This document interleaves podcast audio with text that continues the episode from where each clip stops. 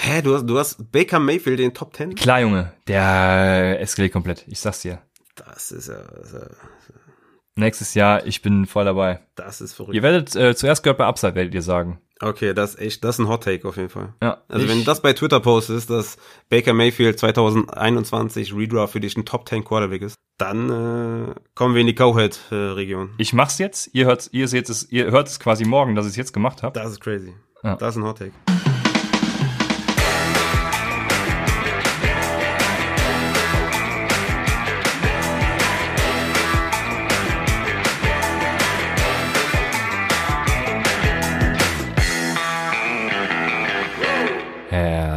Herzlich willkommen, meine lieben Footballfreunde, bei Upside, dem Fantasy Football Podcast.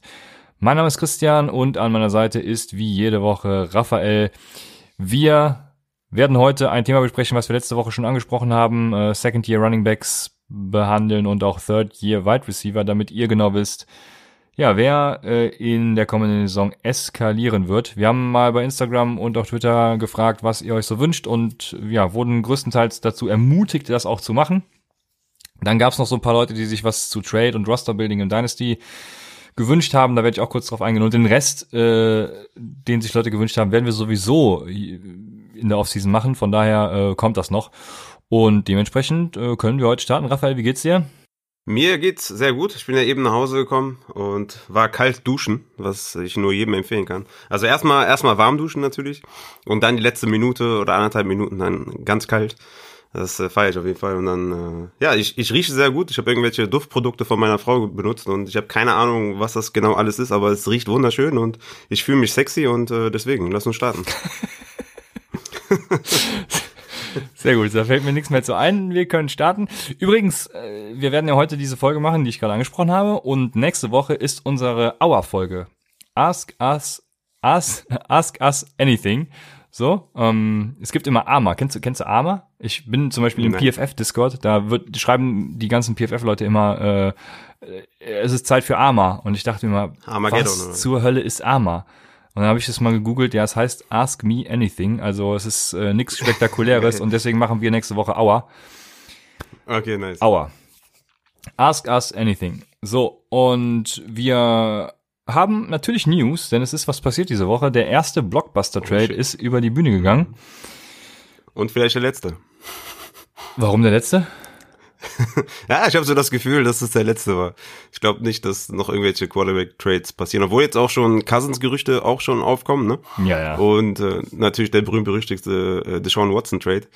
Ich habe so ein Gefühl, dass da vielleicht gar nichts mehr kommt. Aber wäre natürlich ein bisschen langweilig. Ne? Ja, Deswegen hoffen wir mal. Super langweilig. Natürlich kommt da noch was. Ja. Ich kann ja auch gleich sagen, was da noch kommt. Aber auf jeden Fall, der erste Trade Geil. war, äh, Matthew Stafford geht von den Detroit Lions zu den LA Rams für einen 2022er First, einen 2023er First, einen 2023er Third, glaube ich. Auf jeden Fall ein Third Rounder noch dabei und Jared Goff. Oder ist der Third sogar von diesem Jahr? Ich weiß es nicht. Auf jeden Fall ein Third dabei und Jared Goff noch dazu. Ja, was sagst du erstmal zum Preis? Find, also ich finde den Preis okay. Für, für beide, glaube ich, ein Win-Win-Trade. Und den besten Kommentar, den ich gelesen habe, war, glaube ich, ich kann mich nicht an den Namen erinnern, auf jeden Fall war nach dem Motto, dass die Rams die FIFA-Evaluation gemacht haben und äh, dementsprechend natürlich äh, ihren größten Need bedient haben, äh, die FIFA-Evaluation durchgegangen sind und dann bemerkt haben, wir brauchen einen Quarterback, um den Super Bowl zu gewinnen und dann haben sie dafür getradet. Ich finde den, ich finde den Preis eigentlich gut. Also der, der, der zweite, der zweite First Runner war ja quasi äh, um Goff auch mit abzugeben. Ne? Also von daher, das passt schon ganz gut. Ne? Ich finde es jetzt nicht teuer. Ich finde, das ist ein, ein super Dynasty-Trade, auch in Fantasy zum Beispiel. oder So, ne? Also kann man, glaube ich, gute Parallelen ziehen, warum man so einen Trade machen kann. Wir kommen ja gleich auch noch zum Trade, der so in die Richtung geht, sag ich mal. Ne? Ja, äh, du hast es hervorragend wiedergegeben. Also genau das, was du sagst. Ne? Viele sagen ja auch, äh, dass die Sean Watson jetzt damit irgendwie irgendwie hochgetrieben wird. Das ist in meinen Augen auch gar nicht so, weil der Second First Rounder ist ja eigentlich wirklich, wie du sagst, nur dafür da, dass die sich erbarmen, Goff zu nehmen. Und Ja. Ja, also ich fand eigentlich die Side News, die dabei kamen, viel interessanter als den, den Trade an sich, weil ich sehe es genauso wie du, es ist ein Win-Win für beide. Die Rams haben ein deutliches Upgrade auf QB und die Lions eben Picks für ihren Rebuild. Und den, den einzigen Fehler, den sie machen können, ist irgendwie äh, Goff als Franchise Quarterback zu sehen, aber ich denke mal, das werden sie nicht, auch wenn sie es jetzt sagen. Was sollen sie auch anderes sagen? Aber das werden sie natürlich äh, Ja, hoffentlich nicht so tun. Ähm, aber die Side News fand ich viel interessanter. Und zwar zu, zuallererst natürlich mal, dass Matthew Stafford gesagt hat, dass es okay wäre, wenn er getradet wird, eigentlich auch überall hin, außer nach New England, wo Wegen Patricia. genau, wo Patricia jetzt wieder zurück hingegangen ist. Das fand ich schon sehr Mhm. lustig. Und ich fand es natürlich sehr interessant, was für Franchises äh, alles ein Offer gemacht haben. Ja. Also Ja. es Denver, ne? Washington. Genau, Denver und die Jets, also klar, die, die Jets sind natürlich logisch. Denver äh, ist aber für mich neu gewesen, weil sie auch immer gesagt haben, Drew Lock ist, ist es quasi. Ähm, Haben mal angefragt, sind jetzt nicht so krass ins Detail gegangen. Denver meinte irgendwie, sie könnten, hätten da eh nicht mithalten können. Die 49ers haben äh, offizielles Offer gemacht. Dann, gut, die Die Colts. sind wahrscheinlich der größte Verlierer wahrscheinlich, oder? Von dem ganzen Trade. ja, Also ne das stimmt, neben ja. Goff, die 49ers wahrscheinlich. Das stimmt, das äh, habe ich mir auch direkt gedacht, ja. Und die, ja, und die Cardinals natürlich, die sind auch großer Verlierer für das Trades. Aber gut, ähm, die Colts haben natürlich auch ein Angebot gemacht, aber nie ihren First Pick geoffert. Und Washington hat 1,19 plus einen Third Rounder angeboten. Und was ich besonders interessant fand, war, dass die Panthers Ja. 1.08 und einen Late Pick geoffert haben. Und jetzt Auch krass. Jetzt ist natürlich die Frage, was würdest du machen, in, äh, wenn du GM wärst? Hättest du lieber den, den achten Pick genommen oder lieber die zwei First Rounder in 22 und 23? Dann hätten die Lions jetzt sieben und acht. Ja. Ja, das äh, hört sich eigentlich geiler an, ne? Das, das kann, man weiß ja nicht, wann die Future Picks dann sind, ne? Also an welchem Pick. Es kann natürlich auch sein, dass, die, dass der 22er und 23er Pick irgendwie in den Top 5 ist oder so, ja? dass die Rams komplett abkacken nächstes Jahr oder, oder darauf das Jahr. Also dass einer von den beiden First Roundern vielleicht ein ganz früher wird. Ich schätze mal, das wird eher ein späterer, ja? eher so vielleicht in den, äh, also nach den 20ern dann hätte ich wahrscheinlich schon den früheren lieber genommen. Ne? Natürlich kannst du auch dann mit den Future Picks den beiden First Rounder dieses Jahr auch hochgehen. Ne? Kann ja auch sein, dass die sagen, okay, wir haben jetzt hier Material, wir haben jetzt Assets und damit kann man natürlich auch hochtraden. Ne? Also ist ganz spannend. Ja, mega spannend. Ich finde, also ich finde ich denke auch, dass die Picks äh, spät sein werden, also irgendwann 20 plus. Und James Wieber hat's auf Twitter ja schön gemacht. Das ist das, was mich bei Dynasty Trades immer kolossal ankotzt. Äh, Net Present Value nennt man das. Das heißt, äh, dass heute mein Geld mehr wert ist als äh, in zwei Jahren mal. Und genauso verhält es sich natürlich auch mit Picks. Ähm, Picks heute in diesem Jahr sind mehr wert als nächstes Jahr. Ähm, ganz interessanter Side-Fact auch nochmal. Und ähm, ich hab mir dann überlegt, wäre 1,8 nicht besser? Hab's mir lange überlegt und ähm, ich glaube aber, sofern die Lions den Mist, den sie da mit Goff erzählen und so, ne, von wegen Franchise Quarterback, nicht irgendwie selbst glauben oder anfangen zu glauben, ich, ich kann das sehr gut, wenn ich äh, irgendwem äh, so eine so eine blöde Story auf sich, dann glaube ich die irgendwann selber. Ne? Ich hoffe, soweit kommt's bei den Lions nicht. Ähm, also Ich kenne das. Ich habe auch so eine multiple Persönlichkeitsstörung. Wenn ich irgendwas bin ich voll into it, ja. Kenn ich. Ähm, und ich glaube schon, dass die Lions da ihre Due Diligence gemacht haben und auch mit den, mit den Dolphins und mit den Jets über ein, über ein Uptrade wahrscheinlich gesprochen haben, die 1,7 und 1,8 beinhalten. Ne? Und wenn du 1,8 eben nicht gebrauchen kannst, also ich denke mal, da haben die, die Dolphins und die Jets gesagt, nee, haben wir keinen Bock drauf.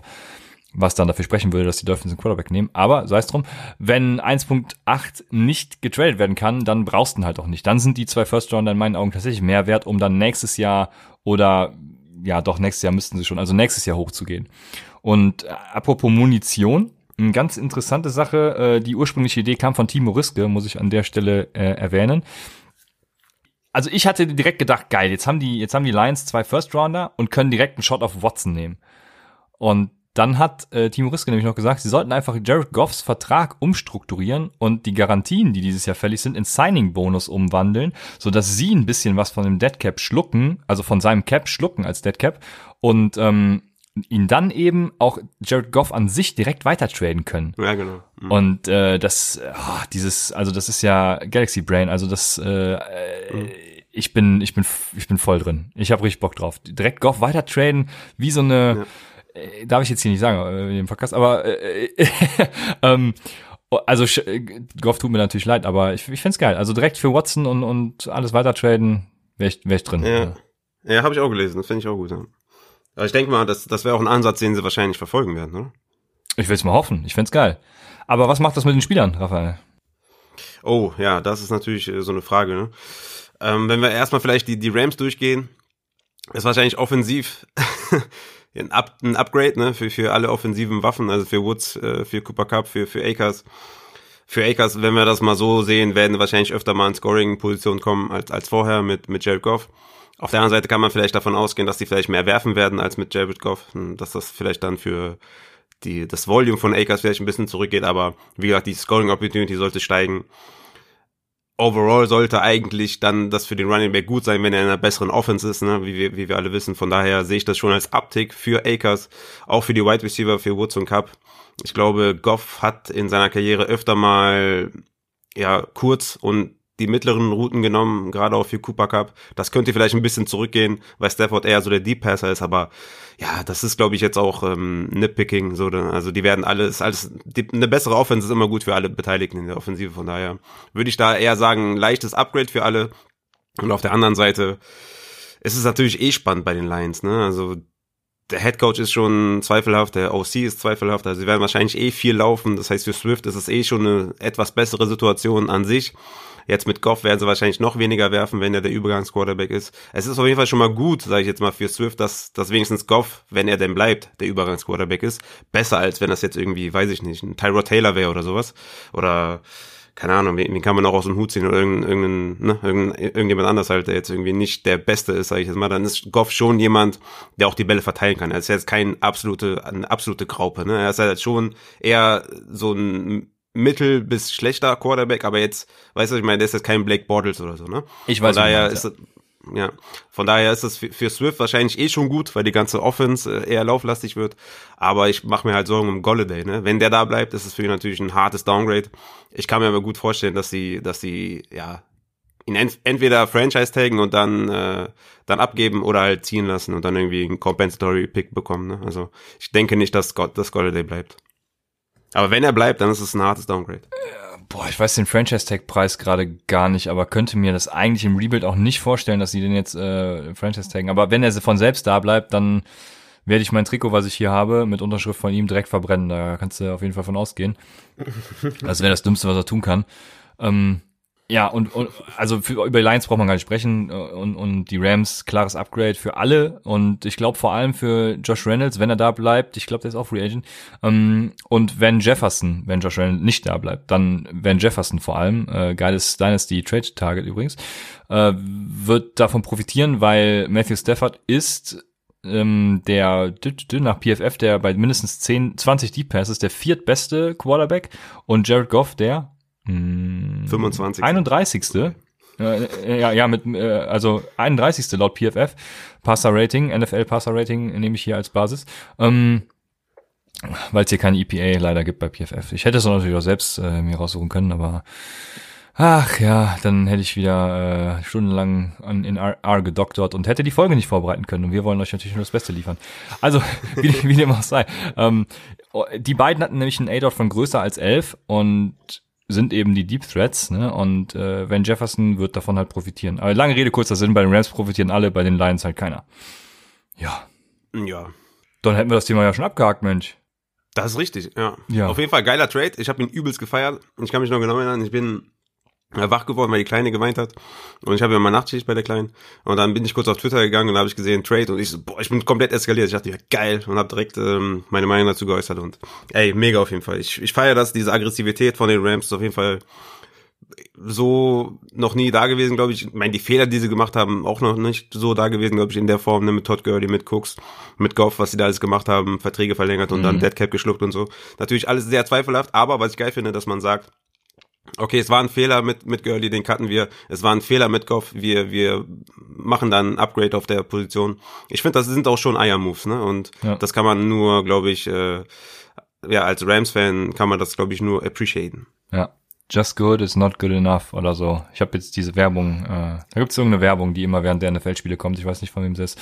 Aber ja, geiler Move, äh, finde ich auch. Und was auch ein geiler Move war, war, dass ich Kay Johnson noch erwähnt habe in der letzten Folge, der beim Senior Bowl aufgetreten ist, weil Kay Johnson hat natürlich in den Trainings äh, komplett abgerissen und ist natürlich äh, der nächste Hall of Famer, der in die NFL geht.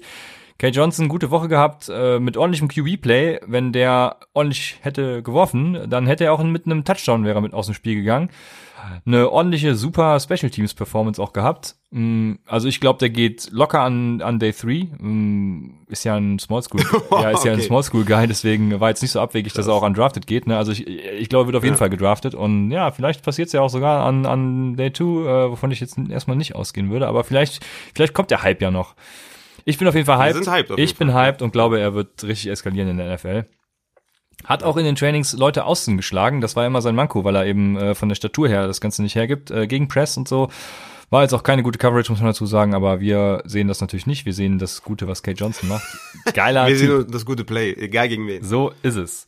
Ja, was gab was gab's sonst noch zu erwähnen? Also, weiß nicht, äh, Michael Carter, 84er PFF-Grade, Running Back von äh, North Carolina. Mhm gute Leistung gezeigt. Dann äh, ja, hatte ein paar broken Tackles, ne, 60 Yards bei 8 Carries, also der hat auf jeden Fall auf sich aufmerksam gemacht, ne? Ja, ja, auf jeden Fall, so wie Josh Kelly letztes Jahr. Und dann genau. dann kommt Dimitri Felton natürlich ins Spiel, Running Back von UCLA. Für mich der kompletteste Gewinner der Woche, sag ich mal, hat äh, ist ja ein Running Back, wie gesagt, hat als Wide Receiver gespielt, geile Routes gelaufen, äh, wurde im Slot gefeatured, hat sogar einen Touchdown Outside gefangen also das einzige Problem, was ich bei ihm sehe, ist halt das Pass-Blocking. Ne? Also selbst Antonio Gibson, zu dem wir später noch kommen, äh, nee, zu dem kommen wir, doch, zu dem kommen wir später, genau, Entschuldigung, bringt dir halt nichts, wenn sein Pass-Blocking als zu schlecht angesehen wird, so dass ein JD McKissick mhm. immer noch umtoren darf, ne? Ja, könnte so ein, könnte, entweder könnte der so ein Nahim Heinz werden oder halt so ein Justice Hill, ne? Das sind so, glaube ich, die beiden, also Best Case wäre Nahim Heinz, Worst Case wäre Justice Hill. Ähm, wenn man sich den Touchdown anguckt von ihm, wo er dann so einen schönen Inside-Move äh, gemacht hat, das, äh, beschreibt seinen Spielstil, glaube ich, ganz gut. Bin ich mal gespannt, was da draus wird. Aber ich würde jetzt mal sagen, der wird keine große Rolle haben in der NFL. Naja. Ja, haben wir noch Dwayne Eskridge ist so ein kleiner Sleeper, auch schon vor dem Senior Bowl gewesen. Ansonsten eigentlich keine Überraschung, so, so wirklich, wie ich finde. Auf Quarterback natürlich, aber gut, die guten Quarterbacks gehen natürlich nicht in den Senior Bowl, weil sie als Juniors schon in die NFL gehen, siehe Trevor Lawrence, Justin Fields und so. Mhm. Mhm. Von daher, ja, braucht man das jetzt auch nicht zu, ja, zu hoch interpretieren, sag ich mal.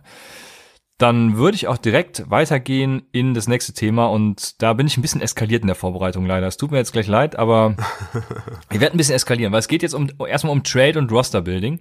Okay. Ähm, also vor allem Dynasty sprechen wir jetzt gerade an. Ähm, mhm. Und es gab nämlich jetzt schon einen Trade in einer Dynasty von uns, in der Pipeline Dynasty, auch mit Julian Barsch, die, den ich sehr spannend finde und den man auf verschiedenste Art und Weisen sehen, interpretieren und bewerten kann. Du, du meinst die, du meinst die Dynasty, die du letztes Jahr gewonnen hast? Ja, das waren ja zwei, aber ja, das war eine davon, ja. okay. Erstmal dachte ich Underselling und jetzt Overselling. Okay, sehr. Ja, du, das war, guck mal, du hast mich doch dafür, drauf angesprochen, ja. Ja, nee, geil. Ich wollte halt nochmal sagen, wie geil du bist, ne? Und äh, dass du das nochmal so geil verkörpert hast, das äh, stark. genau. Ja. ja. Also äh, sehr interessanter Trade auf jeden Fall. Ich werde mal kurz die Eckdaten erläutern. Ich hoffe, ihr könnt dem Ganzen dann folgen. Der Trade hat stattgefunden zwischen Mr. Automatic und äh, Tobias W. Ich weiß gar nicht, wie er auf Sleeper heißt. Also Inside Zone. Ja. Von Inside Zone, genau. Der äh, nette Seahawk-Fan. Und ja, Mr. Automatic ist hart im Rebuild, hat kein Quarterback gehabt außer Taysom Hill, keinen Running Back außer Marlon Mack, auf Wide Receiver dafür ein paar gute, ja, das ist wirklich, das ist wirklich traurig gewesen, ja. ähm, auf, auf Wide Receiver dafür ein paar geile Optionen, also zwei Wide Receiver 1 mit, mit ähm, Amari Cooper und DeAndre Hopkins und DJ Shark dazu noch.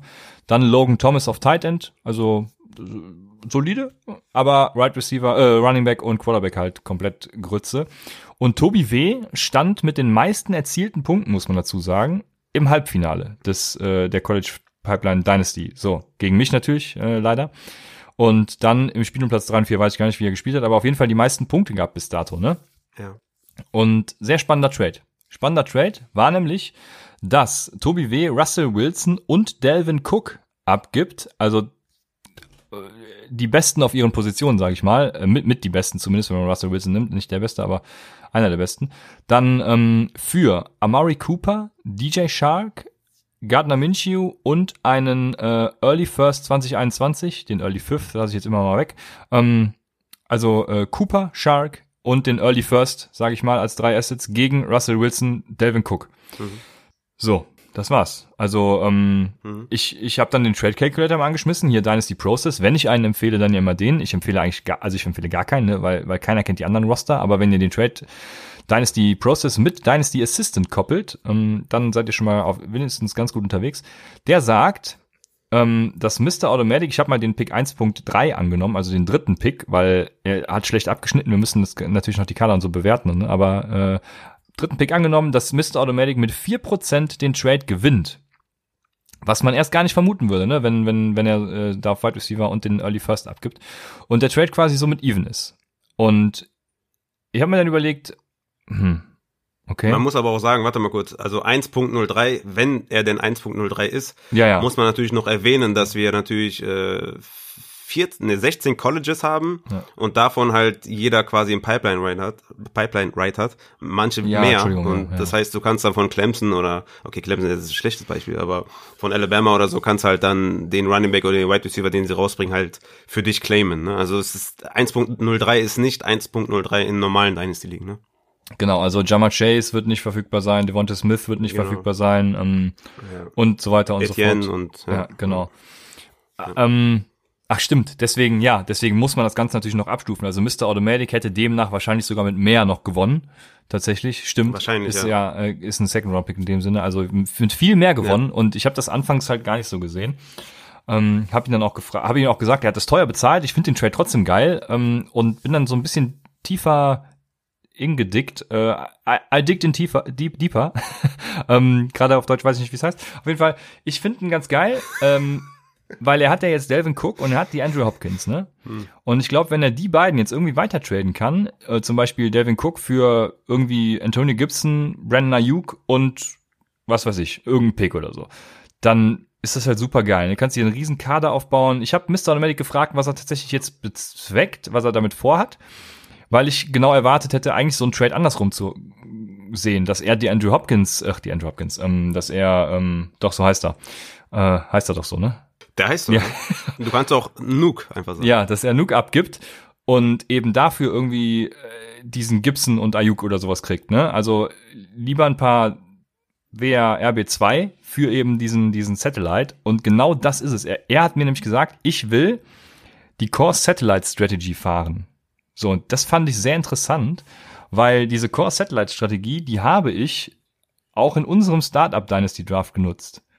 Und jetzt kommt ein bisschen Monolog. Also du musst noch was kurz, kurz dazu sagen. Ähm, ähm, du sagst ja, ich, ich überlege jetzt, was du dazu sagen könntest, aber ich muss jetzt meinen Monolog halten. Du musst mich einfach zwischendurch unterbrechen und sagen, dass ich zu viel rede. Ich habe diese Strategie auch benutzt in unserem Draft. Ich habe Hopkins in Runde 1 gedraftet. Ich habe erstmal hochgetradet, um Hopkins zu kriegen, weil ich unbedingt einen richtig geilen Wide Receiver wollte. Und ich wollte unbedingt einen richtig geilen Running Back. Ist dann Miles Sanders geworden. Ich hätte noch die Chance auf Nick Chubb gehabt, wäre besser gewesen, aber nichtsdestotrotz. Ich habe dann mit äh, DeAndre Hopkins und Miles Sanders meine Achse gehabt und danach ganz viele volatile Assets. Ne? Ich konnte viel Kapital aus diesen volatilen Assets äh, schlagen. Das war damals noch in seinem zweiten Jahr DJ Moore, ähm, TJ Hawkinson als Rookie, Noah Fant als Rookie, Josh Allen als Rookie und so weiter und so fort. Und das erste, was ich gemacht habe, war, äh, mich von dir abziehen zu lassen nach ungefähr fünf Tagen oder mehr Verhandlungen, in denen du Picks rumgeschoben hast und ich einfach gesagt habe, komm, ich habe keinen Bock mehr, ich nehme das an. Mhm. Hab dann, erinnerst du dich noch daran? Ja, ja, klar. Okay. Ich habe dann die Andrew Hopkins und Josh Allen für Keenan Allen, Russell Wilson und zwei First Rounder abgegeben. Hab danach Keenan Allen direkt weitergetradet für Calvin Ridley, Michael Gallup und einen First Pick. Hab dann sozusagen drei First Rounder gehabt. Dann ähm, habe ich DJ Moore für Robbie Anderson und Debo Samuel abgegeben. Vor der Trade Deadline habe ich noch zwei First Rounder für Kenyon Drake ausgegeben. Äh, hat sich dann ja als guter Move rausgestellt. Mein Königstrade war natürlich, für den ich am Anfangs, äh, anfangs richtig ausgelacht wurde von dir, war, dass ich, äh, Claypool? was? Claypool oder was? Nee. Nee, nee, das war dieses Jahr. Nee, nee, le, le, vor letzter Saison, äh, vor diese, also vor der letzten Saison noch. Das war, ähm, dass ich mein 1.01, also Clyde Edwards Hilaire so, war, ja. zu der Zeit war es, glaube ich, schon fest, ich weiß es nicht mehr. Ähm, Ja, doch. Clyde war, Edwards Hilaire, ein Late First und Miles Sanders für 1.06 und Alvin Kamara abgegeben habe. Mhm. Ähm, Kamara halt, ne? Dann habe ich Debo Samuel für Darius Guys abgegeben, war jetzt rückblickend betrachtet nicht so ein geiler Move. Chris Godwin habe ich für zwei Early First Rounder ergattert, die ich mir eben aus diesen Trades geholt habe, ne? Dann habe ich, gut, das war auch jetzt wieder, also Darius Guys war einer, dann habe ich einen zweiten gemacht mit AJ Green für zwei First Rounder, ein Second und ein Third Round Pick geholt. Als ich das heute gesehen habe, habe ich kurz fast das Weinen angefangen. Ja, das ist übel. Und äh, naja, dann habe ich Michael Gallup und einen First Rounder noch für Montgomery und einen Second Rounder ge geholt. Und dann noch ein Königstrade Hunter Henry, Josh Jacobs, Nkil Harry für meinerseits Godwin und Hawkinson. Und dadurch kam die Championship. Also, ähm, was ich sagen will, ne, ich hoffe, ihr habt mitgeschrieben und gut zugehört, äh, wenn ihr gute Assets habt und damit tradet und mit diesen ertradeten Assets weiter tradet, ihr, also ihr werdet geil. Ihr müsst am Ball bleiben, ihr müsst immer eure FIFA-Evaluation machen. Wie ihr nach jedem Trade dasteht, müsst ihr gucken und dann einfach komplett eskalieren ähm, und immer weiter Trades suchen und euch einfach so verbessern, wie es geil ist. Außer AJ Green müsst ihr bitte dann nicht mehr holen. Ja, ja, und die Core Satellite Strategy. So, ich wollte, äh, ja. lass mich die noch ausfinden, dann, dann kannst du gerne sagen, was du davon hältst, weil die Core Satellite Strategy zielt darauf ab, dass du eben deine Volatilität minimierst, ne, bei gleichzeitig größer Möglichkeit, den Markt zu schlagen. Sprich eben, du hast den Großteil deines Kapitals im passiven Investment gebunden, also in diesen äh, normaler, äh, ne, in jetzt der richtigen Strategie und kaufst spezifische Assets dazu. In dem Fall eben hat er jetzt Delvin Cook, ähm, Russell Wilson, DeAndre Hopkins und Logan Thomas als geile Assets und ansonsten gute Opportunities. Das Problem, was ich bei ihm sehe, er hat keine Opportunities. Opportunities sind in meinen Augen so Rookies oder Sophomores, äh, die eben outbreaken können, dazu kommen wir später noch. Und ähm, ja, dann eben auch wirklich den Markt schlagen können. Und er hat halt nur die Graupen der Liga, ne? Der Einzige, der da irgendwie eskalieren könnte, wäre Brian Edwards. Und das ist so das Problem, was ich bei ihm sehe. Er hat ähm, 97 Prozent oder sowas war das, habe ich heute mal geguckt, äh, von Dynasty Assistant, also laut ECR, an, an seinem Value in diesen Positionen gebunden, in diesen vier Stück. Und äh, 94 steht hier, 94 Prozent mit Wilson, Cook, Hopkins, Thomas und der Rest macht nur 6 Prozent seines Values aus. Also das ist für mich ein Riesenproblem. Deswegen bin ich der Meinung, er muss weiter traden und kann dann eben den Christian-Weg gehen und Championship gewinnen. Aber äh, das ist halt noch ein langer Weg. Hm. Wie findest du die das Strategie? Was, ah, Entschuldigung. Ja, gut, finde ich gut. Aber ich finde, die ist schwer umsetzbar in der 16er Liga weißt du? Ähm, weil du nicht mal eben halt Spieler irgendwie vom Waiver holst, ähm, die dann irgendwie gut sind und so, weil die, weil die meisten halt schon weg sind, ne? das Waiver ist leergefegt. Also ich finde das schwierig in der 16er Liga umzusetzen. Auch wenn man, wenn wir haben zwei, vier, sechs, acht Starter, ne? Ja. Acht Starter. Da finde ich das ein bisschen, also in der 12er Liga finde ich das ein bisschen einfacher.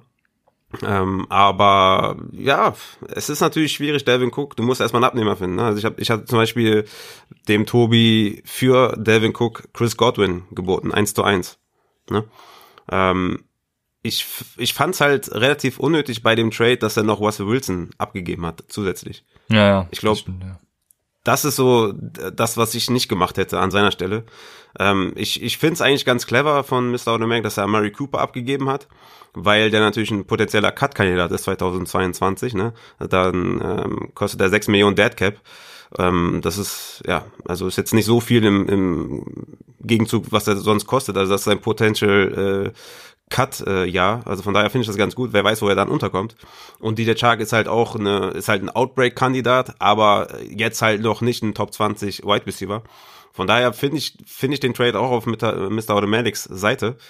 Aber ja, du hast, du hast recht. Ne? Er kann jetzt nicht mehr viel damit machen, glaube ich. Also es wird, glaube ich, relativ schwer für Delvin Cook einen Abnehmer zu finden.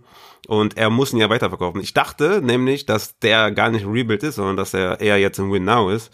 Ich kannte seinen Kader nicht. Ich wusste nur von Tobi, dass er ein Rebuild ist. Und Tobi hat natürlich jetzt im Rebuild sich gedacht, okay, ich gebe den Running Back ab und hole mir dafür zwei junge, gute Wide Receiver. Ist auch gut, ist auch natürlich gelungen an der Stelle. Aber ich glaube, den Russell Wilson hätte ich da nicht mehr draufgelegt. Ich hätte ohne Russell Wilson den Trade gemacht. Weil, wie gesagt, der, der, der zweit- oder der Erstrundenpick ist halt wenn man die ganzen Spieler abzieht, die halt von den Unis schon geclaimed werden oder von den, äh, also mit Jamar Chase und so, Demonte Smith und die werden halt alle nicht mehr da sein. Deswegen sehe ich diesen First-Round-Pick nicht als so massives Value. Deswegen sehe ich das schon eher auf der Seite von Mr. Automatic, aber interessante Strategie auf jeden Fall. Ich hätte jetzt, weil du hast mir ja schon im Off gesagt, dass der ein Rebuild ist. Fand ich sehr überraschend. Ich dachte, der wäre jetzt irgendwie im Winner oder so, aber da muss er natürlich jetzt gucken, was er damit macht. Ne? Also ja da muss er Abnehmer finden jetzt. Ja, was ich viel, also sehr interessant fand, ist, dass Tobi ja jetzt in den Rebuild geht, obwohl er ja die meisten Punkte erzielt hat. Den habe ich natürlich auch gefragt, was er damit bezweckt. Und ähm, der musste aber auch in Rebuild gehen. Ja, ja, ich dachte tatsächlich, jetzt ist er irgendwie der neue Mr. Automatic, ne, mit, mit so nichts halbem und nichts Ganzem irgendwie. Aber er hat mir dann äh, eine lange Nachricht geschrieben tatsächlich und mir seine FIFA-Evaluation erklärt. Ja, geil. Und da war ich natürlich stolz drauf. Und er hat mir dann geschrieben, er hat mit viel Glück das Halbfinale erreicht, seiner Meinung nach. Ne? Er hatte Wilson und Cook in der äh, Prime, die auf ihrem Peak performt haben. Dazu über viele Wochen ja. Mike Davis auch, der irgendwie ja. seinen Todd Gurley Bust weggemacht hat aus dem Draft. Ja. Und äh, seine Baustelle waren halt ja, weit. Gurley hat ja auch, Gurley hat ja auch Wochen, wo er produziert hat. Ne? Also ja, ja genau, so, genau. Der, also, ne. Und die Baustelle bei ihm war halt Wide Receiver, sagt er, da mit äh, Devonta Parker und Darius Slayton, äh, ja, going forward nichts reißen wird. Dazu und FIFA-Evaluation, ne, ich sag's euch, das ist der Shit. Er hat seine Division sich angeguckt, die ist härter geworden, da Ohio, also Julian Barsch mit Jefferson, Dobbins und Josh Allen äh, und auch Terry McLaurin sehr stark ist, ne? Und er hat auch den Blick über die Division hinaus gewagt und das hat ihm alles keine Hoffnung gemacht. Nun, er hatte einfach keinen Bock auf Mittelmaß oder eben darauf, dass ihn, äh, wenn er in die Playoffs kommen sollte, vielleicht, dass ihn da die Depth seines Kaders irgendwie einholt, ne? Da hat er gesagt, ja. ich hole das Optimum aus Devin Cook raus und leite meinen Umbruch ein. Also kann ich aufgrund der Altersstruktur auch verstehen. Er hat Chris Carson, Todd Gurley, Adrian Peterson, AJ Green, Larry Fitzgerald, Jordan Reed und Gronk noch auf Tight End. Also ja, kann ich schon, schon nachvollziehen, ne? Absolut. Für mich ein ganz klarer Rebuild, äh, ganz klares Rebuild-Team. Hat, äh, ja, du hast ja eigentlich schon alles vorgelesen an Spielern, also kann ich voll verstehen. Und wie gesagt, ich hätte halt, ich finde halt Russell Wilson dazu zu packen. Ich hätte für Russell Wilson mehr rausgeholt, weil er in dem Format, was wir spielen, noch mal besser ist als in einem normalen Format. Ah, stimmt, ja. Und deswegen hätte ich das hätte ich das halt nicht gemacht. Der noch on, on top dazu. Ich hätte dann Derek Carr, sehe ich gerade, hat er. Ja, hätte genau. Derek Carr abgegeben, weißt du? Und das ist halt schon ein krasse, krasses äh, Drop-off, ne, von äh, Wilson zu Derek Carr. Das wäre dann so die Range gewesen, wo ich gesagt habe, okay, jetzt ist der ausgeglichen. So finde ich den halt auf Mr. Automatic Seite. Ja, das stimmt. Ja, gleichzeitig hat äh, ähm, Tobi natürlich jetzt schöne junge Wide Receiver mit Darius Slayton und Preston Williams und da schlage ich wieder die perfekte Überleitung zu unseren Third-Year Wide Receivers und Second-Year Running Backs. Wir fangen mit den Running Backs an.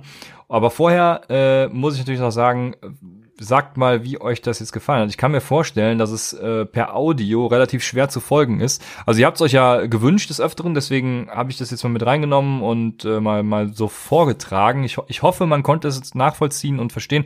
Lasst gerne Feedback da. Ähm, ansonsten wäre auch eine Idee, das vielleicht mal über Twitch zu machen, so dass man was sehen kann oder so. Also schreibt es uns einfach. Wie, wie sollen wir es machen? War es gut? Äh, kann man sowas öfter machen? Ähm, in welchem Format? Gebt uns Feedback. Danke sehr. Und dementsprechend kommen wir jetzt zu den Second Year Running Backs. Und da ich so viel erzählt habe, Raphael, ich überlasse dir jetzt einfach komplett das Feld. Okay, wie, wie wollen wir denn vorgehen? Wir hatten, glaube ich, abgesprochen, dass wir sagen, dass wir so Top 10 Running Backs äh, machen von den Second Year oder kannst du dich erinnern? G genau, ich kann mich erinnern, so haben wir es ge gemacht okay. und so kannst du es auch gerne äh, vortragen. Okay, ja. ja. also wie viele Running Backs siehst du denn eigentlich so als, als Top 10 Running Backs von, den Sek von dem Second Year? Wie viele sind das für dich? Drei, drei Stück habe ich. Ja, eventuell zweieinhalb. Äh, also zwei. Zwei plus einen bei richtigen Bedingungen, sag ich mal. Okay. Ja, ich habe nämlich auch zwei, die ich, die ich safe in den Top 10 haben werde, äh, 2021. Also wir sind jetzt, wir gehen jetzt von Dynasty zu Redraft übrigens. Entschuldigung, ja, genau, ja, ja. Ich, ich glaube, wir haben andere. Ja? Okay.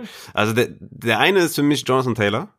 Hatte ja eine relativ solide Saison, sage ich jetzt mal. Also am Anfang der Saison lief es nicht so richtig, ja, also von gerade von Woche 5 bis 10 hatte er halt nicht so viele Carries, ne? Hatte er 12 Carries, 12 Carries, 11, 6, 7 Carries und so ab Woche 10, ab Woche 11 ist er halt komplett explodiert, ne? Hat dann 15 Fantasy Punkte gemacht, 22 Fantasy Punkte, 30, 20, 20. Woche 17 zählt zwar nicht, aber da, die waren noch da im, im Playoff Rennen. Da hat er 38 Fantasy Punkte gemacht, da hat er 254 Total Yards gemacht.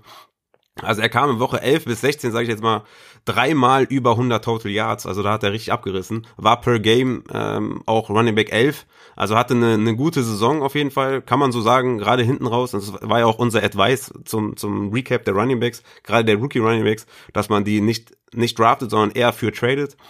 Das einzige Problem, was ich sehe bei Jonathan Taylor, sind halt die Targets. Und da war ich mir unsicher, ob ich ihn trotz ja, der geringen Targets äh, in die Top 10 nehme. Und muss dann halt sagen, aufgrund des ganzen, des Gesamtvolumes, was er halt hat, äh, habe ich ihn trotzdem noch reingepackt, weil er hat halt, er ist halt der, er hat halt 232 Carries, das ist der achtbeste Wert unter allen Running Backs. Er hatte acht, äh, also der achtbeste Running Back bei Red Zone Touches. Ähm, der hatte neun, neun Goal Line Carries, 0,6 per Game. Also das sind schon Zahlen, wo man sagt, okay, äh, das ist schon eher ein Top 10 Running Back. Ne? Also hatte zwölf Touchdowns, das war der viertbeste Wert, hatte die äh, drittmeisten Rushing Yards. Wie gesagt, das Einzige, was bei ihm halt das Problem ist, sind äh, die Targets und die Receptions. Er hatte insgesamt 41 Targets und 36 Receptions. Das ist unter Running Back der 19. beste Wert. Ähm, aber aufgrund der ganzen Volume, weil das Team einfach auch sehr viel läuft, habe ich ihn noch mit reingepackt. Aber da ist natürlich noch wichtig, wie ist das Quarterback-Play. Ja? Also wenn die jetzt da keinen vernünftigen holen, dann kann natürlich sein, dass, dass ich Jonathan Taylor noch außerhalb der Top 10 sehe. Aber ich habe ihn jetzt erstmal drin, ähm, weil einfach das, ja, die Volume einfach da sein wird. Ne? Ja, du hast eigentlich alles gesagt, was ich hier aufgeschrieben habe. Also nur bei gutem Quarterback, nicht mit Eason. Dann Running Back 7 ist er übrigens nach PFF Grade. Nur Antonio Gibson auf Running Back 5 ist besser aus der Klasse. Und du hast angesprochen, äh, dass er Nummer 11 per Game ist. Seit Woche, seit Woche 11, ähm, seitdem er der Leadback ist, da hatte er bis auf ein Spiel immer über 50 Prozent der Snaps, ähm, ist er Running Back 5 per Game. Und das äh, fand ich dann schon sehr beeindruckend. Also guter Running Back. Und er ist tatsächlich auch bei mir derjenige, den, äh, also er ist einer meiner Top 10 Running Backs. Ähm, Habe ich drin. Also Jonathan Taylor auch für mich ein Top 10 Running Back, ja. ja. Wer ist dein zweiter? Sag es mir. DeAndre Swift. Der, der zweite, den, den musst du auch haben, ist James Robinson. Ah, okay. Ja. Oder? Hast du den nicht drin in den Top 10? Bei James Robinson ist es mir, den, den habe ich im Moment äh, quasi unbewertet. Ich kann dir auch sagen, warum. Also, ja, sag mal warum. Also, ich sag mal, der Running Back der Jaguars wird eine hervorragende Offense bekommen. Der wird mit Lawrence, Chuck, Chenault und viel Cap Space eben, ne, äh, da noch einiges möglich ist, was da geholt werden kann, wird der einfach eine, eine komplett geile Offense kriegen. Ich glaube aber, Robinson ist ein harter Gamble, ähm, wie sagt man es auf Deutsch, also ein harter, ein, ist sehr risikobehaftet. Und warum? Weil wir wissen, dass die NFL dumm ist. Weil James Robinson hat kein Draftkapital, James Robinson äh, ist undrafted Free Agent und ich könnte mir vorstellen, dass die Jaguars mit ihren ganzen Cap Space eben dafür sorgen, dass sie zum Beispiel einen Aaron Jones holen oder sowas. Und dann sage ich halt, yo, das war's dann für James Robinson. Also, ähm, wenn das nicht passiert, dann bin ich bei dir und würde ihn tatsächlich, äh, ja, ich weiß nicht, ob in die Top 10, aber auf jeden Fall irgendwo Borderline da reinpacken. Und ähm, sehe das genauso wie du, aber ich habe da, also es wäre mir jetzt im Moment noch zu risikoreich, das zu sagen. Ja, wir wissen alle, was für eine super Song der gespielt hat, ne? Running Back 6 per Game, äh, Running Back 4 overall. Was mich, also warum ich sage, dass er für mich ein Top 10 Running Back, wenn er natürlich der Leadback ist, ja klar, ne? Also ich meine, die Downside ist natürlich, dass die Jacks ähm, zum einen natürlich ähm, ja, Cap Space haben, um, um Spieler zu holen. Und zum anderen haben sie natürlich auch viele Picks. Ne? Die haben den äh, 25, den 25. Pick, den 33., 45. Also das sind alles, äh, denke ich mal, die drei Picks.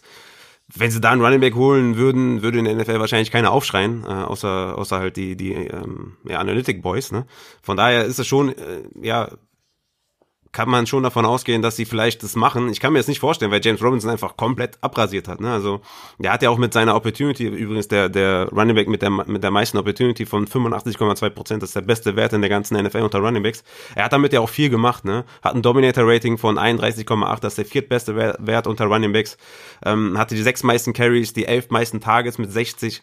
Und wenn man sich dann anschaut, dass er nur 37 Red Zone Touches hatte, Platz 15 unter Running Backs und nur drei Goal Line Carries, Platz 46 unter Running Backs, würde ich mir also denken, okay, da kommt ein neuer Quarterback mit Trevor Lawrence, ähm, der wahrscheinlich die Offense insgesamt besser macht. Und der war so schon der Running Back 6 per Game. Mit den wenigen Goal-Line-Carries, wenn die noch in die Höhe steigen, dann ist wahrscheinlich Sky the Limit. Und deswegen habe ich ihn erstmal auf jeden Fall schon mal in den Top 10 drin.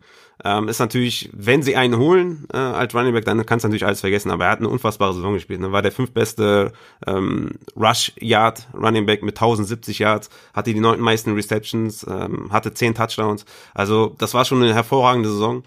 Klar, alles kann natürlich über ein Bord geworfen werden, wenn sie in der Free Agency zuschlagen oder wenn sie halt einpicken. Aber ich gehe eher nicht davon aus, weil er einfach super abgeliefert hat. Ne? Ja, ich würde es mir natürlich auch wünschen und fände das geil. Aber ja, wen ich als äh, Top 10 Running Back habe, das, das weißt du doch. Das ist doch klar. Äh, Antonio Gibson, stimmt. Ja, natürlich. Wie gesagt, nach PFF war nur Antonio Gibson auf Nummer 5 besser. Antonio Gibson ist einfach der supergeilste Typ. Antonio Gibson wird im Passblocking besser. Antonio Gibson wird der äh, Workhorse in Washington. Ähm, wo ich hoffe, irgendein guter Quarterback hinkommt. Und wenn das nicht der Fall ist, dann muss ich natürlich auch downgraden. Aber für mich stand heute Antonio Gibson. Ich hab richtig Bock. Ich, ich, ich will, ich will Gibson, ich hab Bock. Ja.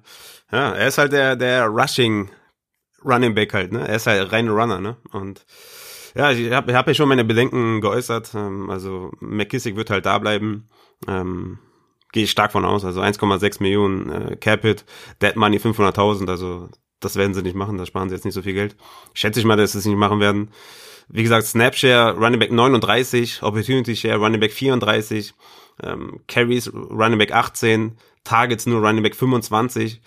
Also, ja, das ist, das sind alles Werte, wo ich sage, oh, schwierig, ne? Wenn McKissick halt bleibt und sie haben noch ein paar Picks, äh, sie haben ja auch, ja, sag ich keine hohen Picks, aber Pick 51 zum Beispiel, da könnten sie vielleicht einen Running Back nehmen, ne?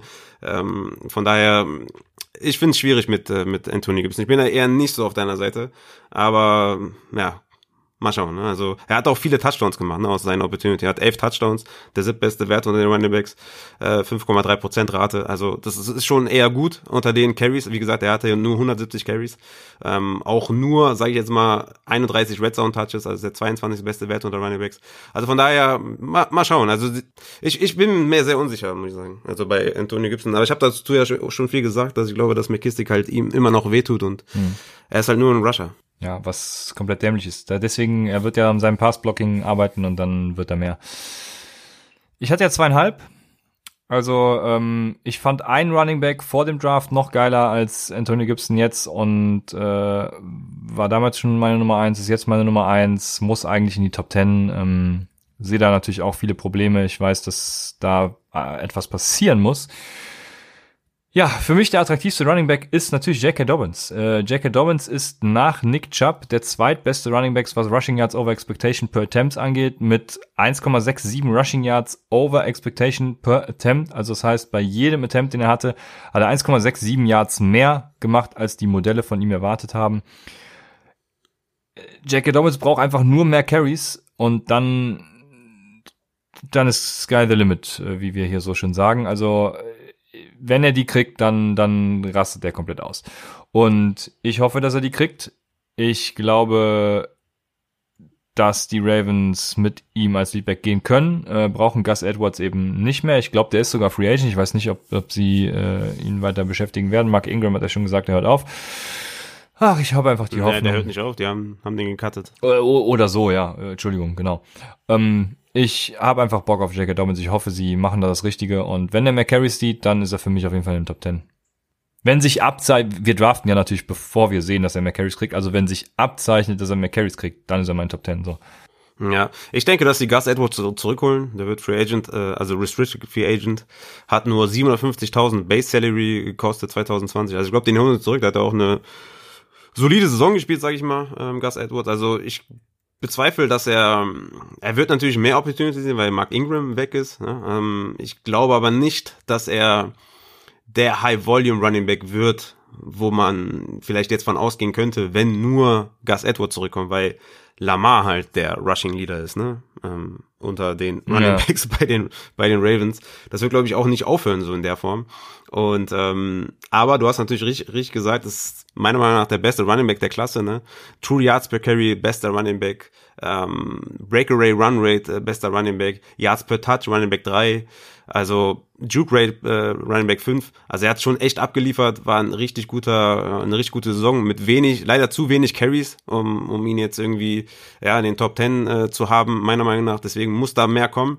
Und wie gesagt, Lamar Jackson wird ihm halt einiges an Upside nehmen, aber er ist halt so ein guter Running Back, dass ich glaube, dass er auch immer noch eine gute Saison haben wird. Also für mich ist er eher so in der Kategorie Second Round Running Back und nicht eher First Round Running Back. Aber ähm, kommt natürlich stark darauf an, ob da noch ein Running Back zurückkommt, wie Gus Edwards. Wenn da jetzt gar keiner mehr kommt, dann äh, könnte das natürlich noch ein bisschen anders aussehen, so von der Opportunity Share zum Beispiel. Wen hast du danach? Also, äh, in, äh, ja, Top 20, Second Round hast du ja gerade schon gesagt, so, so in der Region. Cam Akers. Ah, Cam Akers, okay. Ja. Ne, natürlich, also äh, natürlich mit Verletzungen zu kämpfen gehabt, ne? deswegen war jetzt seine Saison nicht so gut, also Running Back 49, also hat natürlich nur äh, 10 Spiele gemacht. Man hat natürlich gesehen, in Woche 13, 14 und 15 haben wir so Flow und Upside von ihm gesehen. Ne? Also da hatte er 22 Touches für 16 Fantasy-Punkte, 31 Touches für 20 Fantasy-Punkte und 16 Touches für 7 Fantasy-Punkte. Also ein Mix aus Flow und Upside. Und natürlich die Postseason. Ne? In der Wildcard-Round 28 Carries für 131 Yards, 24 Fantasy-Punkte. Divisional Round 18 Carries für 90 Yards, ein Touchdown, 18 Fantasy-Punkte. Und jetzt halt mit Stafford wird das natürlich nochmal eine etwas aggressivere Offense mit mehr Scoring-Möglichkeiten. Ähm, und deswegen denke ich, dass äh, Cam Akers, ja, also Second Round, ich würde ihn wahrscheinlich Stand jetzt, würde ich ihn vor J.K. Dobbins in der zweiten Runde nehmen. Aber für mich definitiv jemand, äh, den ich im Draft anvisieren werde, weil die Opportunity einfach sehr hoch sein wird. Vor J.K. Dobbins, Junge, das, äh, das kann ich so nicht auf mir sitzen lassen. Ähm, also das Problem, was ich bei Cam Akers habe, ist tatsächlich, dass ich nicht weiß, wie viel Einfluss die Verletzung von Cam, äh, von ähm, Daryl Henderson auf seinen, seine Workload hatte ganz am Ende. Wenn die Rams ihn zum Workhorse machen, dann ist er für mich auch auf jeden Fall genau in der Region, wie wir ihn jetzt haben, irgendwie Runde 2, Top 20, äh, richtig. Das gehe ich voll und ganz mit. Du hast alles dazu schon gesagt. Ähm, aber ich habe die Befürchtung, dass es eben da bin ich jetzt ein bisschen widersprüchlich, weil äh, bei J.K. Dobbins vermute ich sehr genau, genau andere Richtung, obwohl sie es genauso machen. Aber ich habe die Befürchtung, dass die LA Rams da weiterhin dieses Committee fahren und nicht diesen klaren Leadback haben. Also Malcolm Brown ist Free Agent, ne? Ja. Daryl Henderson ist natürlich noch da, aber der ist wahrscheinlich dann eher so in der Third Down äh, Running Back Rolle. Das Problem, das, schon, dass also weswegen ich das, das mit der Verletzung von Daryl Henderson angesprochen habe, Entschuldigung, ist, ähm, weil Daryl Henderson und Cam Akers sehr ähnliche Statlines haben, wenn sie spielen. Ne? Das, also sind sehr ähnliche Running Back Typen und das hat mich so ein bisschen zweifeln lassen. Hm. Gehen wir mal davon aus, dass beide, also J.K. Dobbins und Akers, beide Leadback werden, dass die pro Spiel, sagen wir mal, 17 Touches haben. Wen hättest du dann lieber? Wenn die beide, also du meinst jetzt unabhängig vom, also Team. Oder, also beide. Nee, beide in ihren, beiden, beide natürlich in ihren jeweiligen Teams. Ach, okay, ja, also genau. Äh, nicht jetzt bei den Rams, sondern da waren wenn die 17. Okay, ich bin jetzt wieder bei dir. Ähm, Doch, also wenn Akers bei den Rams 17 Touches hat und Dobbins bei Baltimore 17 ach, ach so, du bist jetzt bei Do Okay, jetzt, Entschuldigung, jetzt äh, bin ich, ich dachte, wir reden hier von Darren Henderson und war verwirrt. Also J.K. Dobbins und Cam Akers, hätte ich lieber J.K. Dobbins. Okay. Ja, da bin ich mir halt unsicher, weil, weil J.K. Dobbins halt noch Lamar Jackson neben sich hat, ne? Also der ja. ihm natürlich sehr viele Carries und Scoring Opportunities Der ihm super viele will. Möglichkeiten eröffnet. Zum einen natürlich auch, ja. ähm, ich denke, dass er eher dann, ja, wir haben es ja letzte, letzte Saison auch bei Mark Ingram gesehen, er war eher auch dann Touchdown abhängig. Ja, ist natürlich ein, ja, ich, ich sehe eher Cam Akers vorne, weil bei, weil man bei ihm dann weiß, also wie gesagt, wir gehen jetzt davon aus, dass beide die Leadbacks sind, dass er dann schon die Goal-Line inne hat, weißt du, und ähm, bei J.K. Dobbins dann wahrscheinlich sehr viel sich teilen muss mit Lamar Jackson. Ne? Der hat ja ähm, 32 Red Zone Carries, also Lamar Jackson, ähm, drei, nee, 2,1 Red Zone Carries per Game, 1000 Rushing Yards, also ähm, ja, ich, ich, wie gesagt, das, ja, aber gut, werden wir sehen. Ne? Ah ja, das wäre eine schöne Diskussion wieder vor dem Draft. Ich freue mich drauf. Sind ja beide gut. Braucht man jetzt gar nicht viel diskutieren. ja, also ich ich würde wahrscheinlich Akers vorher nehmen, aber wir müssen natürlich nur abwarten, was seine Free Agents passiert. Aber es sind natürlich, also beide für mich, äh, ja schon. Äh, also wie gesagt, für dich ist der J.K. Dobbins noch mit einem Bein in der, in der ersten Runde, aber für mich sind beides halt irgendwie so Second Round ja. äh, Spieler. Alles klar. Dann, äh, ja, habe ich noch zwei in, in, in, in so der Range. Habe ich mich gefragt, ob ich die tatsächlich beide in dieser Range nehmen würde. Ähm, bleiben wir bei Kleiderwurz Hast du den unter den Top 20? das ist die große Frage, ne? Also Top 20 kann noch sein, aber er ist für mich kein Second Rounder. Also er ist für mich eher so ein Third Round Running Back. Ja, ich habe mal geguckt, Running Back 16 laut ECR und weiß nicht, ich fand das eigentlich so, so also das hat war stimmig für mich. Ähm, auch wenn es ein gepanschter Wert ist, äh, ein, nennen wir es positiv, ein, ein schöner Blend ist das. Ähm, Klar, der Lever halt super schlecht die letzte Saison. Siebt schlechtester Wert in Rushing Yards over Expectation per Attempt mit minus 0,29, also minus 0,3 Yards weniger gemacht, als erwartet wurden. Ähm, könnte man jetzt natürlich sagen, ähm, bei manchen Running Backs ist es äh, gut, wenn sie drüber liegen, weil die das wiederholen werden, so wie Derrick Henry, man kennt es, aber vielleicht sorgt es bei Kleider ja auch dafür, dass es eine Regression gibt, dass er ähm, eben sich dem, dem Mittelwert, äh, dem positiven Wert etwas annähert und dementsprechend eine bessere mhm. Saison spielt. Mhm.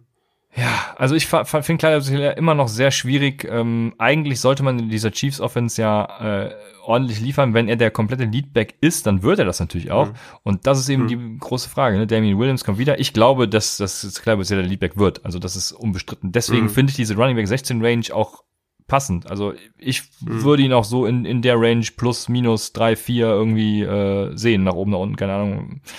Ja. Wahrscheinlich eher nach unten, aber ja. Ähm, wie siehst du das? Ja, genau. Für mich kommt es eigentlich drauf an, holen sie einen in der Free Agency, holen, machen sie was vielleicht im Draft und was mit Damon Williams. Wie gesagt, Opt-out 2020, 2021, 2,7 Millionen Capit und 533.000 Dead Money. Ich gehe stark davon aus, dass sie ihn, dass sie ihn cutten werden.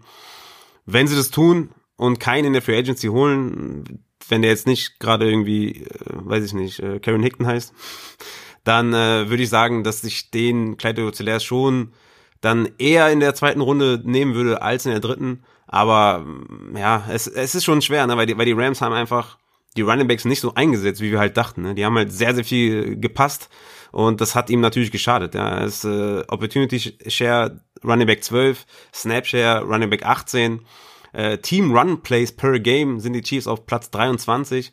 Also das, die Workload war halt nicht so da. Ne? Und ähm, man muss halt auch sagen, dass er auch nur fünf Touchdowns gemacht hat. Ne? Also andere haben halt, wie, wie ich eben schon gesagt habe, bei, bei äh, Jonathan Taylor, der hat zehn gemacht, oder James Robinson, ähm, die haben halt viel mehr Touchdowns auch gemacht. Der hat nur fünf Touchdowns gemacht.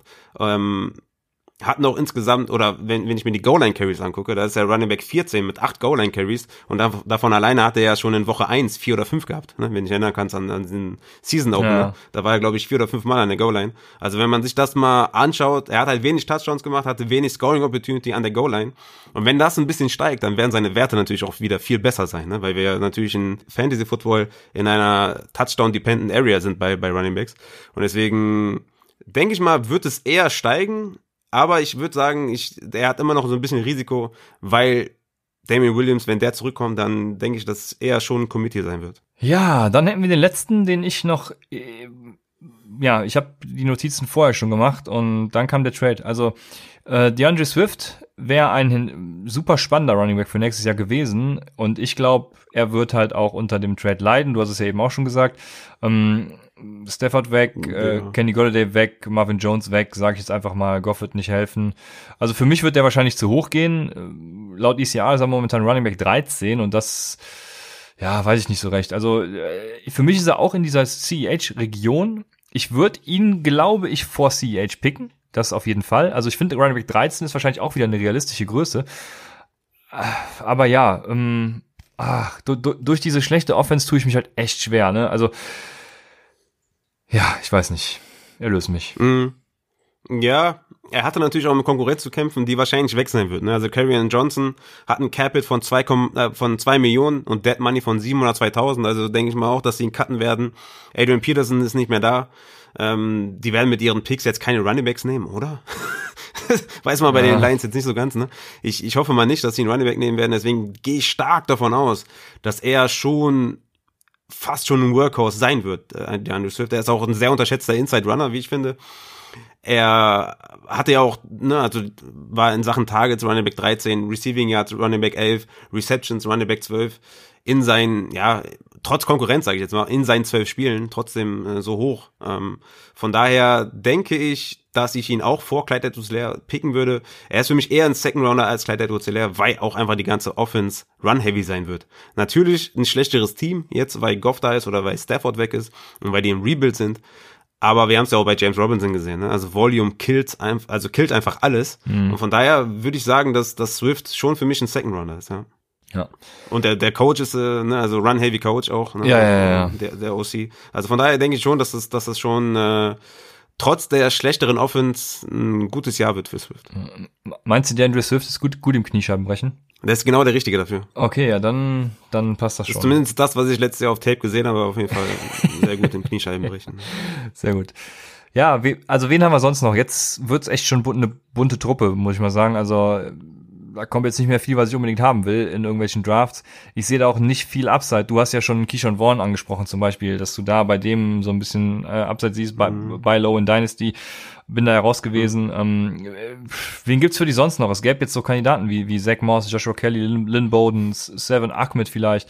Also, hau mal was raus. Der, der interessante ist wahrscheinlich AJ Dillon, oder? Also auch wenn wir jetzt kein Fan von ihm sind. Korrekt, was, ja, korrekt. Was, was, was so seine Skills angeht. Aber von denen, die jetzt noch hier da sind, also AJ Dillon, Zach Moss, äh, Anthony McFarland, Lynn Bowden, Endo Benjamin, LaMichael Pirine, Keyshawn Vaughn, da würde ich dann eher schon AJ Dillon als denjenigen sehen, der das meiste Upside mitbringt, weil wir halt Stand jetzt nicht wissen, was sie mit Aaron Jones machen, was sie mit Jamal Williams machen. Sie werden wahrscheinlich nur einen davon wiederholen. Ich gehe mal von Aaron Jones aus, aber dann wird für AJ Dillon immer noch Platz sein. Ne? Dann denke ich schon, dass er da eine, eine, eine Rolle spielen kann. Und deswegen würde ich da AJ Dillon mit dem meisten Upside sehen und ihn, also wenn Aaron Jones zurückkommt, würde ich ihn schon so in den Top 10 wahrscheinlich picken, AJ Dillon, weil einfach, denke ich, die Opportunity bekommen wird, auch in der Red Zone und ähm, an der Goal-Line. Ja, ja, und wenn Aaron Jones dann äh, noch was passiert, dann ist er natürlich der direkte Handcuff. Also ähm, soll man natürlich nicht draften, aber also wenn er dann Standalone-Wert hat, dann gehe ich das durchaus mit. Gehe ich das durchaus mit. Bin da bei dir. Ja, aber AJ Dillon hatte ich tatsächlich gar nicht auf dem Schirm. Deswegen, ähm, guter Ach so. so ausgeblendet okay. wieder diesen Pick. Aber ja, fair. Und dann, ja. dann vielleicht Lynn Bowden, den man auch auf Wide Receiver einsetzen kann. Aber das sind alles so Leute, die, die würde ich jetzt nicht irgendwie Midround nehmen oder so. Das sind alles Leute, die man in der 12., 13., 14., wie viele Runden ihr habt, irgendwo in der letzten Runde pickt. Ja, Zach Moss wäre noch ja. eine, ist eine interessante Personalie. Ne? Was machen die Bills auf Running Back? Machen, machen die da was? Oder gehen sie mit Zach Moss? Ich, ich glaube es ja nicht. Aber spannend, was sagst du dazu? Ja, die gehen halt mit Moss und Singletary wieder rein, oder? Also Singletary war extrem schlecht, ne? Klar. Ja. Haben wir jetzt auch im, im, letzten Spiel wieder gesehen. Ich denke trotzdem, dass sie mit Zach Moss und Singletary weitermachen, weil sie einfach den Ball auch nicht viel laufen, ne? also, die brauchen ja anscheinend keine Running Backs. Ja. Von daher denke ich mal, dass man äh, Zach Moss immer noch spät picken kann. Also jetzt für mich kein Target, je nachdem, wo er dann irgendwie ähm, ADP-wise landet. Aber wenn, dann ist es für mich aus denen, die noch da sind, AJ Dillon und Zach Moss, weil einfach die Hoffnung da ist, dass Zach Moss da die, ja, der Leadback wird zumindest, dass er seine 13 Touches vielleicht pro Spiel bekommt. Dann könnte er Standalone Wert haben. Und die anderen sind natürlich spannende Personalien, ne? Joshua Kelly haben wir natürlich noch da, der altbewährte Joshua Kelly, ähm, weil Kellen Belage ist ja nicht mehr da, ne? Justin Jackson kostet 920.000 Capit und äh, 0 Dollar Dead Cap, von daher, den könnten sie wahrscheinlich, könnten sie für eine Million dann halt auch, könnten sie Millionen sparen. Der könnte dann vielleicht wieder so eine Mixed-Rolle kommen, dass er vielleicht, also er war natürlich extrem schlecht, ne, weiß ich selber, aber wenn sie da keinen anderen Running Back haben, außer Kelly und Eckler, dann könnte er ein Late Shot sein, weil auch ein, ne, also je nachdem, wie sich dann die ganze Free Agency und Draft sich so entwickelt. Die haben ja auch ein paar Picks noch, ähm, die ähm, Chargers. Anthony McFarlane kann man noch nennen, ne? Jalen Samuels, Samuels ist ein Cut-Kandidat, Connor ist ein Free Agent, aber die haben natürlich Picks, ne? Die haben den 24., den 25. Pick und in vielen Mock-Drafts werden da, also wird da ein Running Back denen zugeordnet. Ach, je. Also von daher denke ich mal, dass Anthony McFarlane jetzt auf dem Papier ganz gut aussieht, aber ich denke, das wird schnell wieder weg sein, wenn die Free Agency geöffnet ist. Äh, Lynn Bowden, das natürlich noch angesprochen, klar. Eno Benjamin kann man noch ansprechen, wenn Kenyon Drake äh, weg ist und der dann vielleicht eine größere Rolle steppt, aber da wissen wir, stand jetzt auch noch nicht. La Michael Pirine, Frank Gore ist Free Agent, wie es da aussieht, aber die haben auch viele Picks, ne, ähm, die Jets, die haben den 23., 34, 66, also irgendwo da werden sie wahrscheinlich immer noch einen Running Back äh, wahrscheinlich dazu picken deswegen ist das von, von, von den Late Round Sleepern für mich halt immer noch Keyshawn Vaughn, weil ich davon ausgehe, dass sowohl Rojo als auch Fournette nicht zurückkommen und dann, ja, dann könnte er eine Rolle haben. Selbst wenn, ja. selbst wenn Rojo zurückkommt, denke ich mal, dass Keyshawn Vaughn eine Rolle haben wird und deswegen sehe ich da Keyshawn Vaughn am, am weitesten vorne. Ja. ja, ich will davon keinen haben. Sollen wir weitermachen mit den Wide Receivern? Let's go. Ja, wir haben uns Third Year Wide Receiver dann ausgesucht, also jetzt ins dritte Jahr gehen und da sind natürlich auch einige Knaller dabei. Ich habe überlegt, ob ich die Draft-Reihenfolge durchgehe, so wie sie gedraftet wurden, aber das hätte keinen Sinn gemacht, glaubt's mir. Deswegen ähm, habe ich mir hier so ein bisschen ja, notiert, wen ich so ganz oben hab und äh, wir machen es ähnlich wie bei den Running Backs, würde ich sagen. Ne? Also war ja deine Idee, äh, Top 10 Wide Receiver, Top 20 Wide Receiver und so weiter und so fort. Und ich äh, äh also ich habe anderthalb diesmal in den Top 10, würde ich sagen. Wie viel ja, hast du? Ich habe zwei. Zwei, okay. Mhm. Willst du wieder anfangen oder soll, soll ich äh, mal einen nennen? Ja, es ist offensichtlich, glaube ich, oder? DK Metcalf, AJ Brown. Also DK Metcalf wahrscheinlich okay. für dich der eine und AJ Brown der andere mit dem einen Bein, oder? Äh, ich hätte es genau umgekehrt gemacht, tatsächlich. Ach echt, AJ Brown über ja. DK. Ja. ja gut, kann man kann man diskutieren, denke ich mal, ist ist auch in Ordnung, aber das sind für mich die beiden, die ich da in der in, ja, die ich da so als Top Ten sehe. DK Metcalf ja. brauchen wir glaube ich ja, nicht viel zu sagen, ne? Also unfassbare Saison, unfassbarer Athlet. Das Problem ist natürlich, was machen die in der Offense? Gehen sie wieder mehr zum Laufspiel?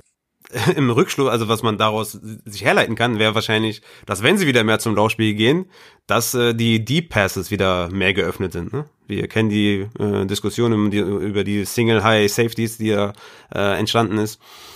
Ich würde einfach aufgrund der Athletik beide einfach in den Top Ten sehen, weil es einfach Monster sind. Also ah, AJ Brown und DK Metcalf einfach unfassbare Tiere.